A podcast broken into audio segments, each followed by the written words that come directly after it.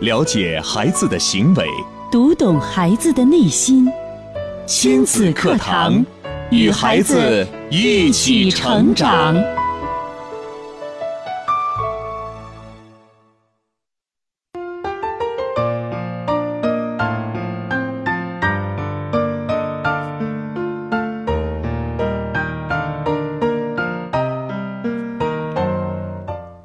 听亲子课堂，做智慧父母。欢迎收听以心理学为基础的专业亲子教育节目《亲子课堂》，我是主持人袁明阳。我是主持人吴化。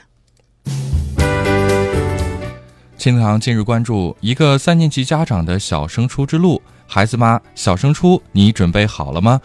呃，主讲嘉宾亲子课堂创始人、亲子教育专家陆岩老师，欢迎关注收听。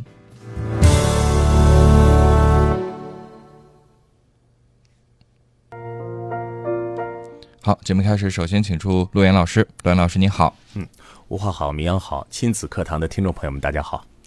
一年一度的小升初呢，马上就要到来了，爸爸们又开始焦虑了吧？今年的政策还没出台，爸妈们是不是更像热锅上的蚂蚁，焦躁和无助呢？其实呢，焦虑的不仅仅是今年小升初的孩子家长，还有那些低年级的家长们。在今天的节目当中啊，我们将为大家讲述一个小学三年级家长的小升初之路，到底要不要报班？要不要孩子那么辛苦一直的考下去呢？拼不过爹，是不是就要拼妈了？小升初离你不远，而真实的故事就发生在你我的身边。嗯，今天上午的节目当中呢，我们就一起来关注一个小学三年级家长的小升初之路。嗯，也要问一问孩子妈，小升初你准备了吗？今天节目当中呢，我们还特别邀请到了郑州电台新闻中心的记者卢静做客，我们也欢迎卢静。你好。大家好，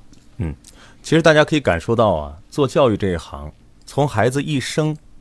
可能还孩子还没有生孩子之前，就充满了各种各样的焦虑。嗯比方说，我怎么样能够生到一个可爱的宝宝？我该选择什么样的奶粉？然后我让孩子上什么样的早教？该上什么样的幼儿园？一直到孩子成人。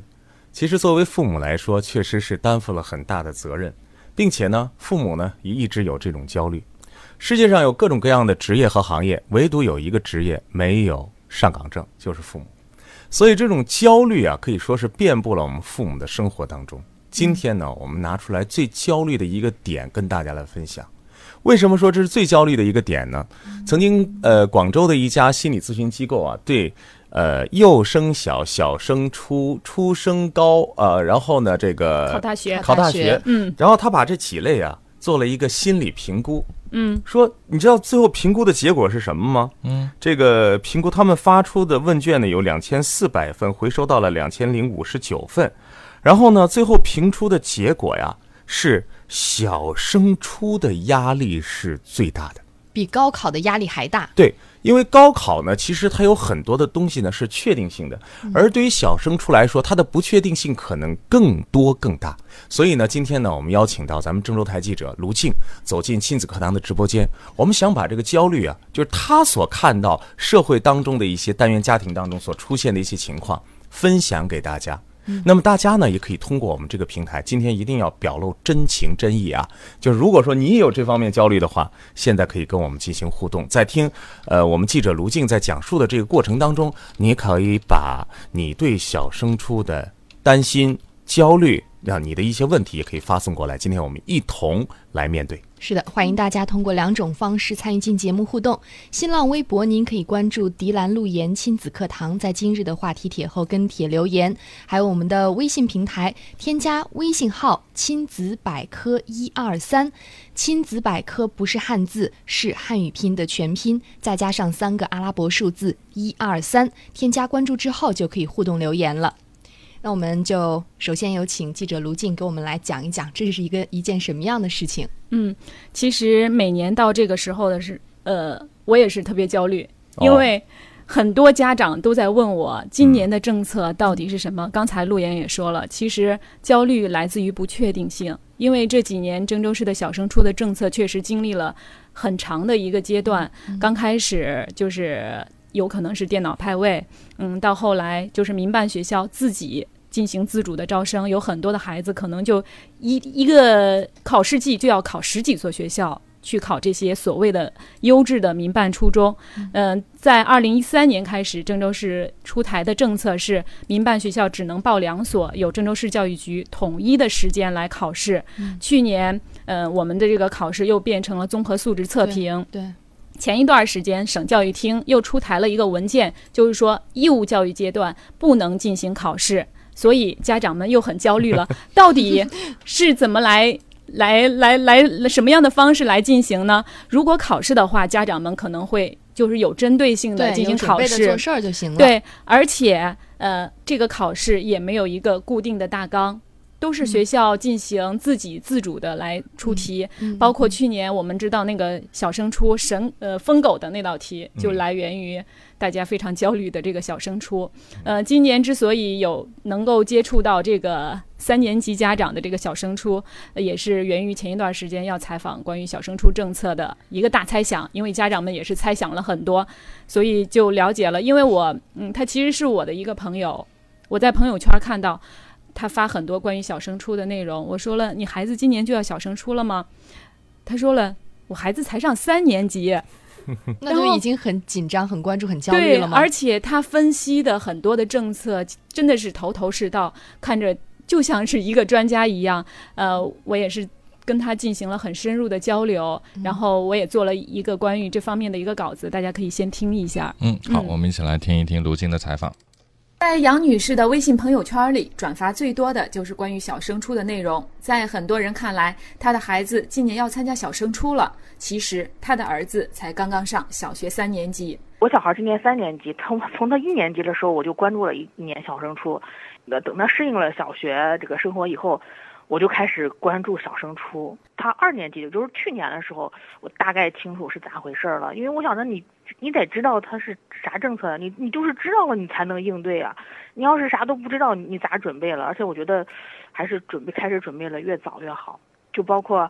呃，你你上哪个学校，你需要准备哪些，包括这个奥数要不要学，去哪儿学，然后这个这个他他们都考到什么样的程度，反正这个都逐渐在了解。所以说起小升初的政策和各个优质民办学校的测试，杨女士分析的头头是道。他应该是在小学了期末考试之后取了名字，有时候叫什么能力测评，有的叫素质测评，就是每个学校都不一样。除了外总，他只考英语之所以这么关注小，外总升初，杨女士说，源于他们对优质教育资源的渴求。花边学校不好，然后我就想着一门心思就想着他得考。在选择小学的时候，我并没有说我必须要上名校。小学的学习你不能只靠学校和老师，家长非常重要。但是初中就不一样了，初中一定要选择一个好初中。于是，从孩子上小学之后，杨女士就开始为孩子准备小升初了，参加各种各样的小升初论坛，带着孩子走进他们心目中的名校。当时我老公都说我神经了，啊因为他他上一年级的时候，我就混到那个小升初讲座里去听，然后也跟人家讨论，问人家什么培训班儿，然后人家问那个你小孩几年级啊？嗯，我肯定不能说一年级，人都都根本都不带你玩儿，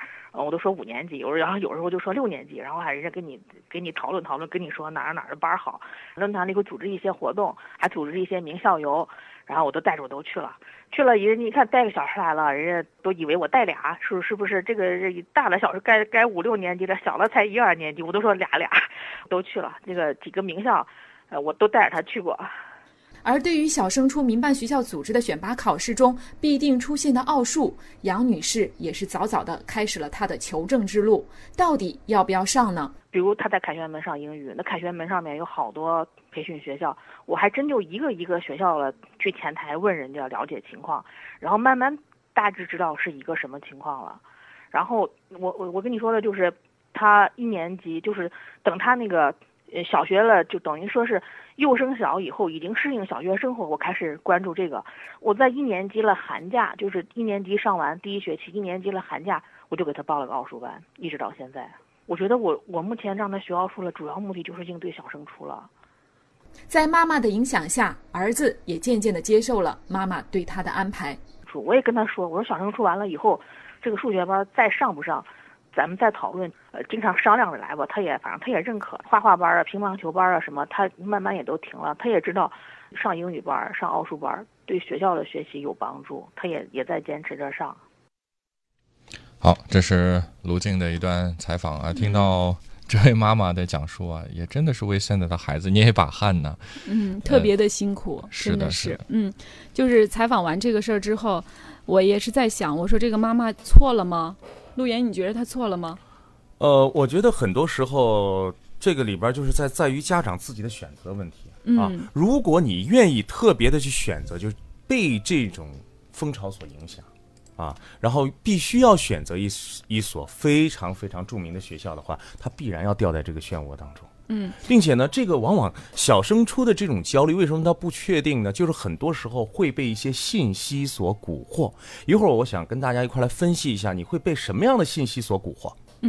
其实我采访完之后，我其实对这个妈妈特别能理解，嗯嗯，因为我觉得她的初衷肯定是为了孩子自己，为了爱未。嗯来的出路，为了为了将来他有一个能考个好初中，将来考个好高中，将来再有个好大学，这就突然让我想起了现在正在热播的一个电视剧《虎虎妈妈猫爸》爸， 它真的就是一个现实现版 实版的对虎妈，嗯，嗯，真的是就是因为要解决这个小升初的这个这个焦虑，我觉得最主要的还是。还是那那句话，就是教育均衡发展，但是这是一个很漫长的这个过程。嗯在这样现状的情况下，妈妈们到底该怎么办？其实这也是我们需要我们好好去讨论的一件事儿。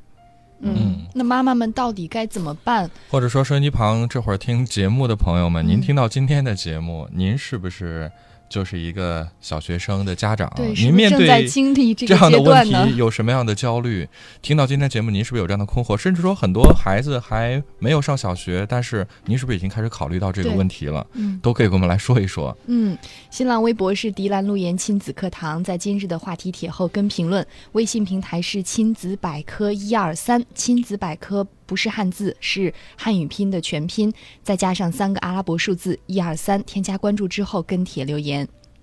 嗯好，我们来稍事休息吧，广告之后接着回来跟大家聊。本节目由全国著名女性健康连锁品牌普康好女人冠名播出，做不一样的女人，拥有不一样的美丽。零三七幺六零九九八九八二。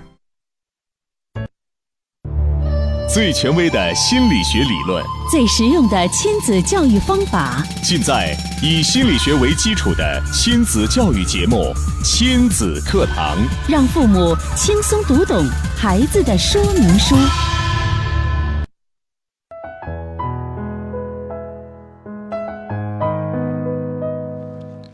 好，继续回到节目当中啊，正在直播的亲子课堂，今天呢，我们特别邀请到亲子课堂创始人、亲子教育专家陆岩老师做客，同时还请到郑州电台记者卢静跟我们来聊的这个话题，呃，由一个小学三年级家长。他的这个小升初之路引发的一个思考啊，想问问手机旁的孩子妈，小升初你准备了吗？呃，刚才呢，我们说到了呃一个问题，就是吴化提出的一个问题、嗯啊，就是面对这样的事情啊、嗯啊，对，是这个我们卢静提的啊，嗯说他有错吗？啊，他是有啊错吗？嗯其实爱这个东西是一份很大的力量，嗯每个人都是生活在爱的这个世界里的，是的，但是爱的这份力量出去之后呢，因因为它大，所以一旦方向错误的时候呢，其实这个爱就变得就哎像一把压力更大了。尖刀了。嗯你比如说，如果我们家长第一不明白自己的孩子，就把孩子投入到了现在这种，呃，这种体制教育的洪流当中，那必然你的孩子一定是在其中可以说是，呃，翻滚着。烫着、热着，就像这个砧板上的肉一样。那随时有可能，他不，他有可能一直拔尖儿吗？他有可能初小学第一、初中第一、高中第一，然后进入名校吗？这条路是很难的。如如果说你的孩子就天生是学习的这块料，也许他能走出这条路，但是不是每个孩子都能考到前三名呢？对很难。嗯，所以妈妈的爱是在哪里？到底哪个是孩子将来能够成就的关键？这个势必是我们家长要考虑的。所以爱的方向非常重要。刚才呢，我们在放广告的时候，卢静跟我说，他身边另外一位朋友，我觉得他的这份爱好像就使这力量了。对，其实刚才陆岩说的这个，我也是特别有感触，因为另外一个朋友他是去年他的孩子小升初，他的孩子去年也是特别棒，考到了桐柏一中，嗯就是也属于前几甲的这个一个学校， 但是这个孩子就没有上这么多的辅导班儿，基本没有上就上还考上了。对，基本上没有上，嗯他们只上了一个在网上的一个网校的一个课程，嗯而且这个孩子。嗯，体育特别好，特别爱打篮球，特别阳光的一个孩嗯子，而且特别爱自然科学。在他们家的阳台上都是养他自己养的蜥蜴，嗯他特别喜欢，而且他妈妈，嗯，就说了，呃，孩子就是他既然喜欢那个，我就让他这样做。嗯而且他之所以只给他报了一个那个网上的课程，嗯就是因为他觉着孩子的数学在这一块儿有更好的发展，孩子也特别喜欢。哦，不是说他特别差才去报的。，对，嗯，而且他就是说了，在这个孩子还有一点儿我特别感觉特别惊讶的，就是他的作文写的特别棒。哦，我看过他，他妈妈也是特别的精心，把他每每次写的作文都用都打出来，放到了电脑上。我看了之后，我觉着这根本就不是一个小学六年级孩子能写出来的。他的文笔特别的优美，我就说了呀，你培养这个孩子真的特别棒。怎么培养 的？对我说了怎么培养，他说了最主要的就是看准孩子的这个方向，陪伴是很重要的。没有一个孩子是随随便便他就能够成功或者能够学习学习的那么那么好。他之所以能有这样的，就是他找对了一条路，他把孩子的这扇大门给打开了。 也就是说，妈妈发现了孩子身上的优势。对，嗯，而且他在小的时候就是对孩子的这种逻辑思维能力培养的特别多，就是所以他学数学起来特别的轻松。就所谓的陪伴，不是说我陪着你去报各种班儿，对，嗯就是要善于发现孩子的长处和优点。嗯嗯，可是这听样到刚刚卢静描述的这位 家长他家的这个孩子，我们发现其实不仅是在逻辑思维、数学方面，语文作文也写得很好。情商应该也很很多高家长都想，我的孩子没这么优秀啊，嗯，他别说这个语文、数学好了，他他可能就没有好的地方。这样的家，呃这样我的孩子再不补，我再不去帮他，嗯，那更不可能。而且不说其他的，就嗯只说不给孩子报那么多班儿，就能考上重点中学，这一点，嗯，我觉得应该是很少数吧。所以我们再去看这种现象的时候，嗯，我们还要透过现象去看本质。嗯我不知道卢静有没有采访过这个一高的，还有一些很多优秀学校，所谓优秀学校的一些那个，啊，这个毕业生，状元啊，啊啊，这个尖子生啊，嗯他们都会呃得了得这个得完状元之后，嗯，马上都会有一个发布会，嗯，然后还会见见面，有的时候会记者采访他。你采访过这种学生没有？嗯呃，我我没有采访过状元，但是我采访过一些，就是非常优秀的，非常优秀的孩子。嗯，这些孩子真的就是。真的是不仅仅是学习好，就啊是全面都发展的都很好。全能的孩啊子、，我就在我有一次啊，大概是在这个做亲子课堂第二年的时候，有一个机会就去到一高去采访这样的一个这个状元生。嗯，然后呢，在跟他聊天的时候，我就发现一个问题：第一，这样的但凡这样的孩子啊，都是生活作息非常呃这个规律的，规律的，人家也不熬夜，也不拼。对啊对对，第二呢，这样的孩子呢，都是心智非常健康的。嗯啊，一定他有他们的热爱啊。有时候我去 K 歌啊，有时候我去那个是参加什么样的体育活动啊。嗯。第三呢，这样的孩子都不报班儿啊，就是我从来没有报过班儿。所以从这个角度来讲，我们回归一下，就是看到事情的本质。嗯，就刚才卢静讲这两个妈妈的不同，到底不同在哪儿？是因为报班儿或者不报班儿，还是因为这两个妈妈她那个在选择孩子的是不是上高这个重点高校的这件事情上有所不同？不是，嗯，心态，关键点在于嗯第二个妈妈支持到了孩子，她明白培养一个孩子是培养一个心智健全、心理健康的孩子。嗯而第一个妈妈的焦虑点全放在一个功利心上了，我要让孩子上名校。嗯嗯一旦你把所有的这种呃你的关注点放在了一个功利心上，嗯，就是我的孩子必须上名校，你就会什么呢？就像刚才那个采访过程当中说的，我的孩子现在呃这个也不学了，那个不学了，我的孩子只学两门儿，一个是奥数，一个是英语，嗯，他放弃了孩子其他的并生活，且他也说服了孩子，孩子也同意了。那那孩子肯定都是父母的翻版嘛。嗯呃，有时候哎呀，这个孩子真懂事，殊不知是这个妈妈天天这样教唆的嘛，对对不对？那么看似是妈妈的这份爱，其实是把孩子的其他生活全部给泯灭了。孩子只剩下学习这个支柱的时候，当孩子做不成，或者当孩子压力太大又做错的时候，孩子将一无是处，最后这个孩子就很难翻身。所以，我们培养孩子真的是就像我们这个节目一直倡导的，嗯我们要发现孩子的优势，让孩子生活的各个层面都能够丰满起来，嗯，不这能样这个孩子才能够真正的去经历风雨。嗯，否则我们只是天天的纠结在一个问题上，那你必然焦虑，对因为嗯谁站在这个点上，谁都焦虑。对，路演我看见我女儿，如果说现在是我只针对这一块儿的话，我必然焦虑。嗯我能保证我女儿考一百分吗？不可能，因为我知道考一百分都是就都是妖怪， 我都不可能考一百分，我怎么要求我的女儿考一百分呢？对对不对？因因为基本上所有的家长会认为学习嘛，只要你努力，只要你付出，就会有好成绩。而发现孩子的优势，或者说孩子有自己的一技之长，有他的天赋，却是少数不，的。对，我觉得吴话说的不对，很多不是说你努力家长会这么学认为习就一定有好成绩这很件多事情。家长会这么我觉得认为很多嗯就是很你努力就了走不一入定了一会个成误功，区所有的对人都对是这样。所以嗯所以我们从小都是这样说，嗯，好好的学习，学习吧天天要向向上。就这样的一种理念，会让我们不断的觉得我自我的匮乏，我要不断的学习，我要超越，嗯补充我要比嗯比。我之所以没有向上，因为我没有好好学习。我之所以现在我一个月只开两千多块钱，是因为我那个时候不学习，所以我先让我孩子学习，然后我的孩子呢不断的上名校，然后最后高考，高考了考了一个好大学，然后又考了研究生，出来是博士，然后我的孩子一辈子就幸福了。我请问，你见过这样幸福的吗？你没有见过，这是一种蛊惑，这是一种哥德巴赫猜想。这是蛊惑。嗯，这是一种猜想，就是很多时候是社会意识给你带来的那种对恐惧。然后呢，你就会想，哦，我的孩子要上北大了，我的孩子一定幸福。嗯，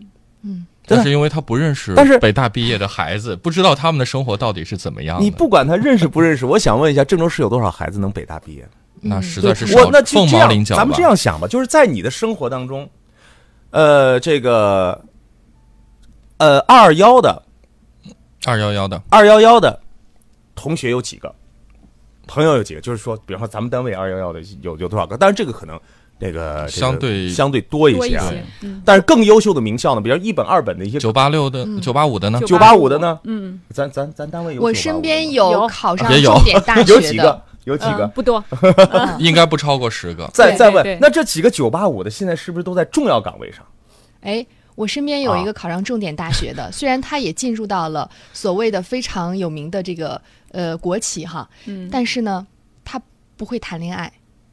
这是说到恋爱，所以说，是嗯所这是以这是一个人的很全面的一个对过程吧。所以我们下面就来解决大家这个压力啊，解决大家这个压力。嗯，大家焦虑从哪里来？焦虑是对将来的不确定的，不确定性，啊，那么很多时候呢，呃，对过去的那一份呢是担忧啊，担忧也是将来啊，呃，比方说你的一些呃这个压力啊、丝绸啊，是对于过去的，而对于将来的就是焦焦虑。嗯那么对于孩子小升初这件事情的焦虑呢，来自三点啊，嗯第一点呢是对学校的焦虑，就对是学校就刚才呃卢静一直在讲的，就是教育均衡的问题，嗯教育资源如何均衡啊？因为什么呢？我们总觉得一个好的学校里边，老师就好，嗯教学质量就好，嗯同学有的好，所有的孩子在什么这个都环境当好中必然就好啊。其实刚才我也跟卢静在下面说，我们俩交流说，这样的好学校，这老师真的就不一样吗？嗯，水平真的就很高吗？其实呢是这样，很多时候啊，在教育资源往往不是学校硬是把它给分开的。你知道教育资源的均衡问题根源在哪里？嗯根源在于家长的趋之若鹜。就是就是家家长们给都认为吵这起一来家了好的话，他就真的变好了，是这样吗？对比方说奶粉危机的时候，大家都在选奶粉，各种各样奶粉，大家都担忧啊。嗯，其实我们从一个非常理性的角度来分析这些奶粉的话，其实大差不差。嗯，最后为什么有些奶粉被买出来，而有些奶粉被拍死了呢？嗯，家长的选择，甚至是舆论的影响，包括学校也这对样，，学校也是这样的，学校也是这样，嗯嗯，就是一个好的学校，一旦有几个家长开始说，哎对呦，嗯这个是好学校啊，就是但学校是怎么分的好和不好呢？那就是全升是学家率嘛，长这个很简单。对就是那大考大条幅每年的时候，什么有多少考到北大，有多少考到这个清六华百分之上了，所以考多少这也个就导致啊家长去选这些学校。对，那么家长一旦对这个有倾向性，就我们家长的心里有倾向性，我们就会促使学校有公理心。嗯，因为对学校是要收收生源的，所以学校一旦有公理心，家长也有这种倾向性。这个刚才卢静说的六百份以上的那个名单照片嗯儿，孩子们都出来了啊。这个一本的有多少？这个怎么怎么样，全都出来了。这个时候就造成什么呢？所谓的学校资源的分别了。那么一旦大家对这个学校趋之若鹜的时候，这个学校也要抬高自己的门槛。门槛儿嗯如果不抬高门槛儿的话，光条子、光各种各样的事情，这个校长都招架不了。嗯，他都没法工作了，对，家电长话也都没很法焦虑开。了，是吧？嗯，这个时候怎么办？他只能说，那我这个电脑七选吧，嗯啊，然后那我怎么办？那我考试吧，考试我自己不能出题啊，那我第三方出题吧，对，第三方不出题那怎么办呢？教委出题，教委站出来说我出题，最终还是家长这副焦虑。我们想一想，如果我们家长，因为咱们都知道，现在现在是九年义务教育啊，嗯，第一，我们家长都能够知道，其实现在教育资源的这种均衡啊，是教委一直在做的中心工作，对，非常重要一个工作。因为我了解到很多的中小学的一些老师，他们经常被分派对，嗯啊，被交延展流，嗯对交流到各个、各个这个周边的一些所谓的比他们稍微低低一点的这个学校。嗯，而那么且而且现在学校也是各个初中也在发挥自己的特特长，嗯哎办一些特色。对呃，并不是说呃我这儿就是考上的什么六百分以上的没有，但是嗯我这一块儿，比如说我体育方面啊，或者我啦啦操方面啊，我艺术方面儿就会有特长，确实有这样的一些学校。嗯、对，所以你看，如果我们家长能够做到我们心态的平衡，其实它就不会导致最后教育资源的这种猛然的集聚啊。嗯，这是第一点。那么第二点呢？我说焦虑来自于哪儿呢？来自于家长对孩子的不确定。家长不知道孩子，我们要培养孩子是培养孩子什么呢？我们只知道风风向一变，我们就跟着跑。嗯我们只是害怕今年二零一五年的政策，但是我想问一下，你的孩子的生活是生活在二零几几年？他是生活未在来二零三零年，他是生活在二零三五年啊！我想问一下，二零零零年的时候你有没有使用电脑？而二零一五年的时候，现在何止是电脑，整个都是互联网加的时代了。嗯，一年一个变化，孩子的生活、孩子的就业、孩子的爱情、孩子的婚姻、孩子的成就，到那个年龄、到那个年代的时候，是你想象不到的。我们要长远去看待。对我们现在一定要有一个主旨。任何一个人在他的本行业当中能够做的优秀，能够成为他的立命之本，就像说，好，明阳老师就是以说为生，他一说话他就挣钱了。嗯，那是因为他从小有这个优势。人对站在自己的优势里边，才能够真正的去获取财富，立命之本在那里。嗯，现在已经不是一个大锅饭的时代、金饭碗的时代、铁饭碗的时代了。说给你安排一个工作，十万块钱出来之后，你月月拿工资，这个时代早已经过去。体制改革，现在企事业单位，我想还有多少家长在给孩子安排工作？有没有？有，一些县级的城市，我去采访的时候，我发现他们就说了，家里已经非常有成就了，做房地产的，做什么什么很有钱，但是呢，孩子呢也被也被安排出国，出国有的是这个上了很优秀的高校，但是最后呢，你知道这家长会怎么做吗？在自己县里边儿给他找一个稳定工作，孩子在外闯，别闯了，回回来吧，吧，嗯，工作给你安排好了，然后这小孩呢就开了一个豪车，啊，嗯每个月的工资呢还顾不上这个豪车的油价，所以我们要回头看一看，我们培养孩子到底培养孩子的是什么？孩子到他那个年龄开始去拥有他的成功幸福的时候，什么是他立命的方式，也就什么是他挣钱的资本？嗯，第二，什么是他生活幸福的资本？这就需要一个健全的人格和一个优势的发展。第三个焦虑，我想说的是我们家长自我的焦虑。嗯嗯，因为我们自己对于教育的未知，我们不知道该如何教育孩子，我们对自己的这种焦虑，所以导致了我们只能趋之若鹜，我们只能跟随着大的这种时这个时代的脚步去跟风。那么，如果是这样的话，你一定会淹没在这种潮流当中。